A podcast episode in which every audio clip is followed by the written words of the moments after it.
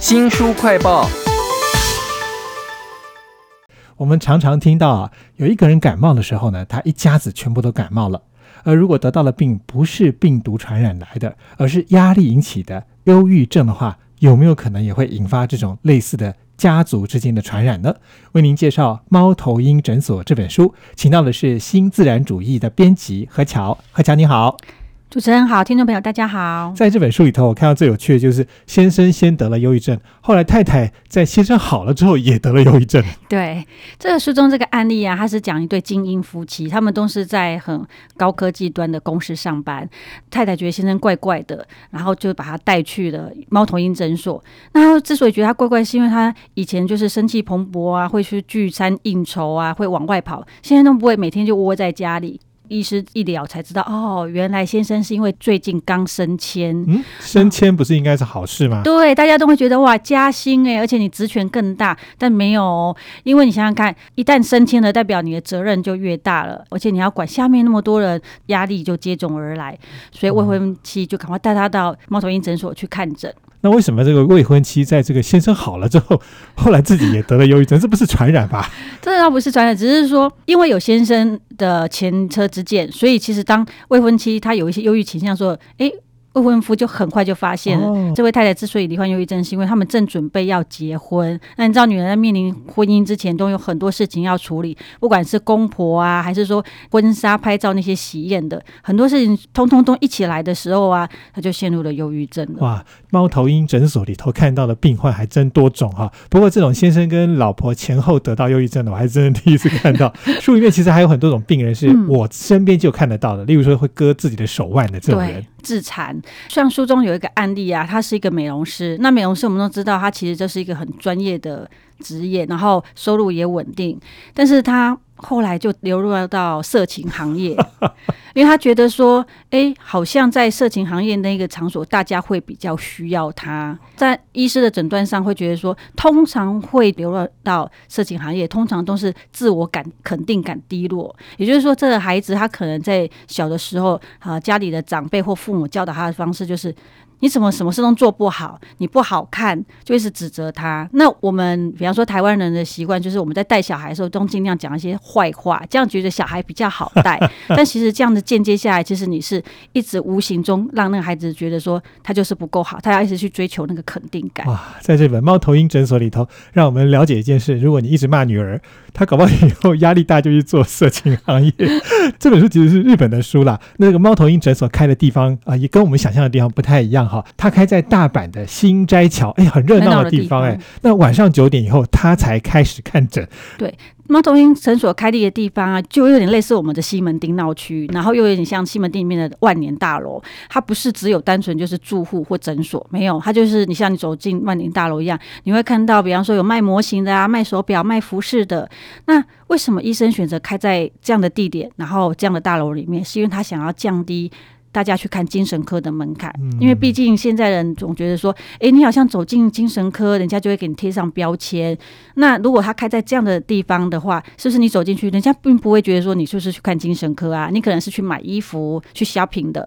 而且猫头鹰诊所，它除了有看精神科以外，它还有皮肤科跟内科。也就是说，你走进去，哎，还是一样不会让人家觉得说你就是去看精神科的。这个医生非常的体贴病人哈。他自己曾经在年轻的时候就脑部大出血，后来被救回了一命，做了复健哦，也是半边行动不方便哦。你很难想象这样的医师，他愿意在白天还是在晚上各自在不同的医院来做精神科医师啊？他为什么要这样做呢？他一开始会想要投入精神科，主要是因为他觉得，不管是听人讲他的故事，还是说透过看诊来观察一个人，他就是非常的有兴趣。然后他甚至把人认为是一座艺术品，你可以听他的故事，然后还去揣摩他以前的生活，推测他的生活方式之类的。那他为什么要早上跟晚上？是因为他曾经生过一场大病，从复健到康复，他大概也花了大概半年的时间。你看，我身为一个医生是来治病人的，结果自己躺在那边被人治，而且他的这一场病导致他的左半边是瘫痪的，直到目前为止，他只能用他的右半边，所以他更能体会病人的那种求助的心理。他早上在大医院里面工作，累积他的资历，然后经历。那晚上的时候呢，他会这样做，是因为他一直。觉得现在人都很不敢去求助精神科。那可是我们看刚刚主持人一开场就讲的，我们感冒了会去看耳鼻喉啊内科加一科，可是为什么心理感冒都却不去求诊呢？所以他就是想说，在晚上开一个不一样的精神科，让这些心灵感冒的人可以随时的进去，就好像我们去。星巴克买咖啡啊 之类的，难怪叫做猫头鹰诊所，因为它是晚上才开诊的一个很特别的日本的诊所啊。那这个作者呢，他鼓励只要有任何问题都要来看医生。问题是你怎么知道你的问题是不是个问题呢？他就提到了说有一句话，只要有一点怪怪的。就可以来，这个怪怪的是什么意思？对，就是你主要觉得有点心情低落，你最近的食欲不正常，你的体重下降，然后或者是你常常怪东怪西，甚至你开始你以前很热衷的像购物啊，但你现在连出门这件事情都不想让你出门的，然后整天就是不想起床。我刚刚讲这些其实都是很经常发生在我们身边的事情。他觉得说你只要有点怪怪的，你就可以去求助精神科医师。嗯。这本猫头鹰诊所里头，我们看到这个精神科医师还很希望用另外一种方式降低病人的焦虑。只要病人来，他就好好跟他聊天，轻松的讲话哈。他特别公开了他们在诊所的互动的场景。有一段超有趣的是，明明知道病人不会按时服药。他绝对不会用逼问的方式去问说你今天吃药了没？他一定直接问说你有多久没吃了。其实我觉得这个是非常轻松的。对比方说，像有一个病患，他是右耳重听，左耳是正常的哦，他就特地走到他的左耳，很大声讲说：“你今天怎么样？”用很大声，那个医生说：“哎呦，这么大声，吓死人了！” 我想，除了整个诊间的护士啊，或者是其他病人听到这个声音，应该会觉得这家医院是可以来的，对，充满了欢乐的声音。还有啊，另外，平常是医师针对每一个来的。病患啊，都会请他做一个小小的测验。他就是问他说：“你给今天的自己打几分？如果十分是满分的话，他通常会透过这个分数来判断这个病人他富裕的程度跟他刚出来的时候那个状况。比方说，像书里面就有个病人，他去的时候就是给自己打两分。诶，两分我们听起来有这样很低，可是对偏上这医师来讲，会觉得说，嗯，这有很大的进步空间。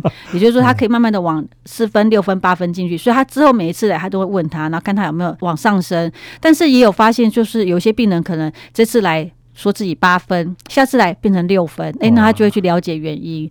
但是这个打分数的部分，其中有一点很重要，是一旦那个病人一来说告诉你他是零分，这种它就会有警戒了。所以有零分的，它通常是把它归类为是比较容易有自残倾向的，就要特别的去注意它。其实这本猫头鹰诊所里头还有很多精神科医师在临床使用的手法，我觉得都蛮有趣的。例如说，他会跟病患约定好，病患绝对不可以死。我觉得只要说出口的事情，那个病患可能以后真的要死的时候，会有一些。提醒或警觉哈，那这个作者其实还提供了很多在精神科诊所里头会用到的手法，例如说像是心理测验一样，我们要用手拿着笔在纸上画一棵树，对他也是透过画树这个方式来测试一下那个人的当下心理状况。像书里面就有两幅是他的病人画的树，一棵树就是只有枯枝，没有任何叶子，那他。另外一棵树呢是呃长满了叶子很丰盛。那他在书里面有介绍说这两个病人的状况，画枯枝的那个病人，其实他来的时候状况确实是很糟的，他已经是很忧郁症的重期，然后甚至是开始有轻生自残的现象。那另外一个呢，他的状况虽然没有前面那个那么严重，但是他其实他也没有说像我们一般人这么正常，因为他的树只是单纯的有树叶，他没有其他的装饰。那为什么会讲到说要有其他装饰？他说其实很多像我们没有发病。的人，我们的树可能甚至会有结果实，甚至会有一些装饰品，甚至除了树以外，还会自己在旁边再添画一些天空啊、草地啊、花朵之类的。所以他会用话术来看，会看一个人的心理的状况。啊，这个猫头鹰诊所让我们看到了诊所里头诊疗的情形，还有一些我们可能会面对医师的时候，他叫我做的一些事情。例如，他说话术的时候，有人可能会用那个笔用力涂满。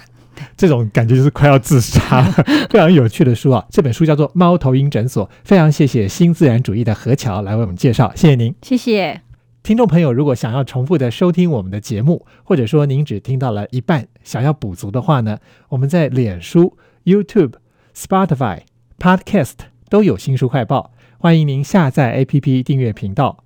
我是周翔，下次再会。